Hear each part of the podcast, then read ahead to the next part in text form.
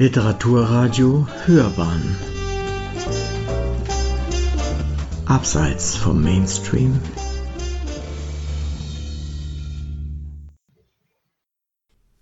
Systemvergleich Einzelkinds verstörender Zukunftsroman über den Streit zwischen Populismus und künstlicher Intelligenz. Minsky lässt keine Wahl. Eine Rezension von Walter de la Barre. Eigentlich gibt es hier wenig zu entscheiden, denn von Anfang an ist klar, worauf am Ende alles hinausläuft.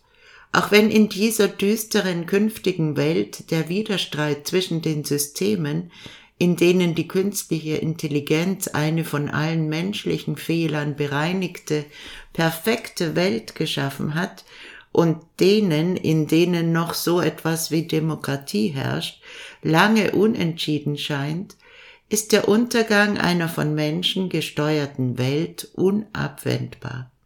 Was schließlich fraglos daran liegt, dass Menschen ernst genommen niemals nach sachlichen Kriterien entscheiden, sondern dem folgen, der am lautesten tönt und ihnen am vollmundigsten Recht gibt.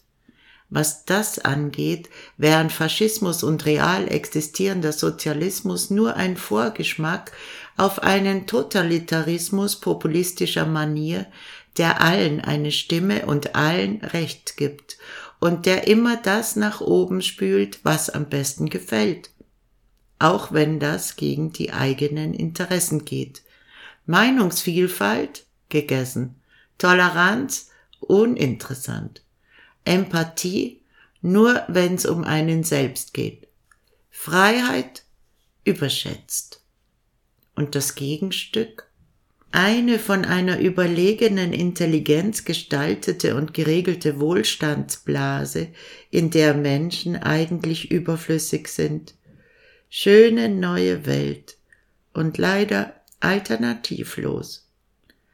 Einzelkinds neuer Roman ist zweifelsohne eine Zumutung, weil er in einer heißlaufenden Welt, in der Machtsysteme miteinander konkurrieren, sich gegenseitig mit dem Untergang bedrohen, nationalistische und moralische Populismen miteinander um den Erfolg wetten, einen radikalen Schnitt macht. Die Machtblöcke der Vergangenheit gehen unter, Sie gehen zugleich auf in den Antagonismus zweier Systeme, in denen eben die Orientierungen der Vergangenheit, Nationalismus, Sozialismus keine Rolle mehr spielen, sondern entweder eine KI das Sagen hat oder Schwarmgeister ihr Unwesen treiben. Likes und Dislikes entscheidend sind und alles andere in die Bedeutungslosigkeit abdrängen. Die Macht der sozialen Medien ist zwar gebrochen, weil jeder Einzelne unmittelbar Zugang zum neuen medialen Kosmos hat, aber ihre Auswirkungen haben sturmflutartigen Charakter angenommen, Sturmfluten in Permanenz, die orchestriert werden müssen.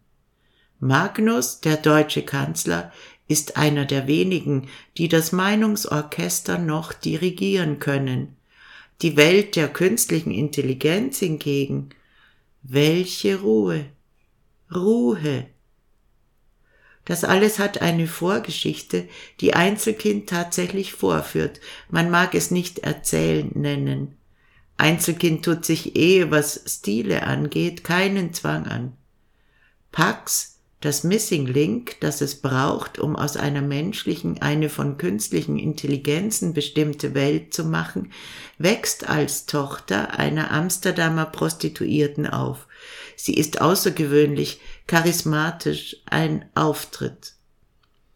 Ein naheliegend genialer Mathematiker namens Grigori Jakowlewitsch Perelmann sucht Pax, die als Schreinerin arbeitet, auf um sie dafür zu gewinnen, eine Firma für künstliche Intelligenzen aufzubauen, die sie die Gefährden nennen wollen.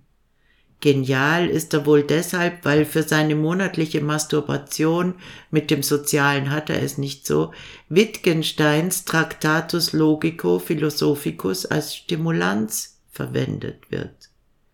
Ansonsten versucht er, was sich in den letzten Jahren als wiederkehrendes Motiv behauptet, die Auslöschung der Menschheit voranzutreiben, freilich nicht ihre Vernichtung, sondern ihre Entmachtung. Die Legitimation dafür findet sich in dem Interview einer alten Frau, die gefragt wird, ob sie in der maschinellen Betreuung durch Roboter und Hologramme nicht den menschlichen Faktor vermisse.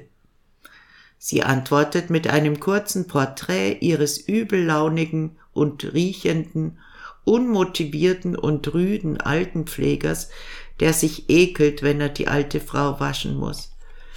Stattdessen die maschinellen Betreuer, immer gut gelaunt, motiviert und motivierend, freundlich und anregend, sie fördernd und fordernd, das muss man mal schreiben dürfen. Die Entscheidung ist klar. Perelmans und Pax Firma ist schnell erfolgreich.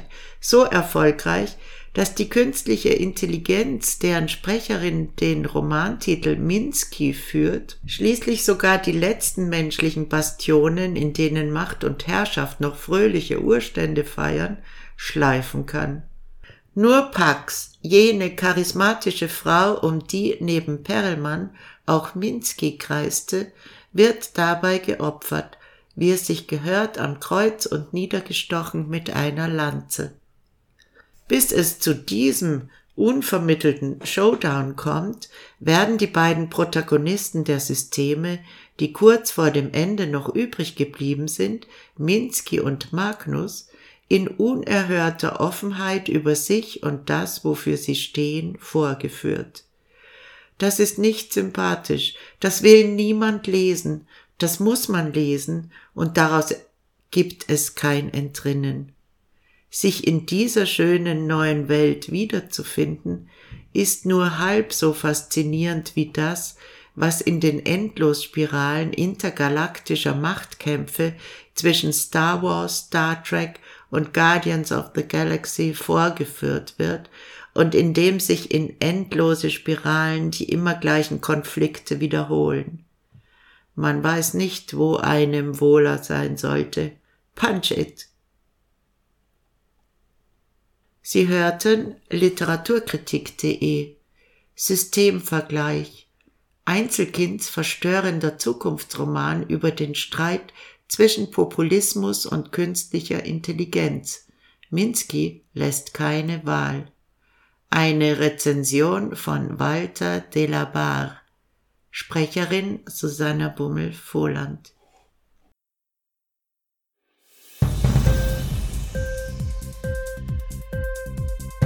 Hat dir die Sendung gefallen? Literatur pur, ja, das sind wir. Natürlich auch als Podcast. Hier kannst du unsere Podcasts hören. Anchor, Spotify, Apple Podcast, iTunes, Google Podcasts, radio.de und viele andere mehr.